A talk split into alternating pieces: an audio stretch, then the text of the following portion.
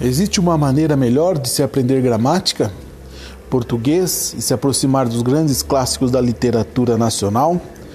Este é o intuito do nosso podcast, Poemas Uivantes para Seres Falantes. Estaremos aqui toda semana distribuindo e compartilhando a produção dos alunos da Escola Estadual Januário Silvio Pesotti de Rio Claro. Um abraço a todos e, a, e confira os episódios.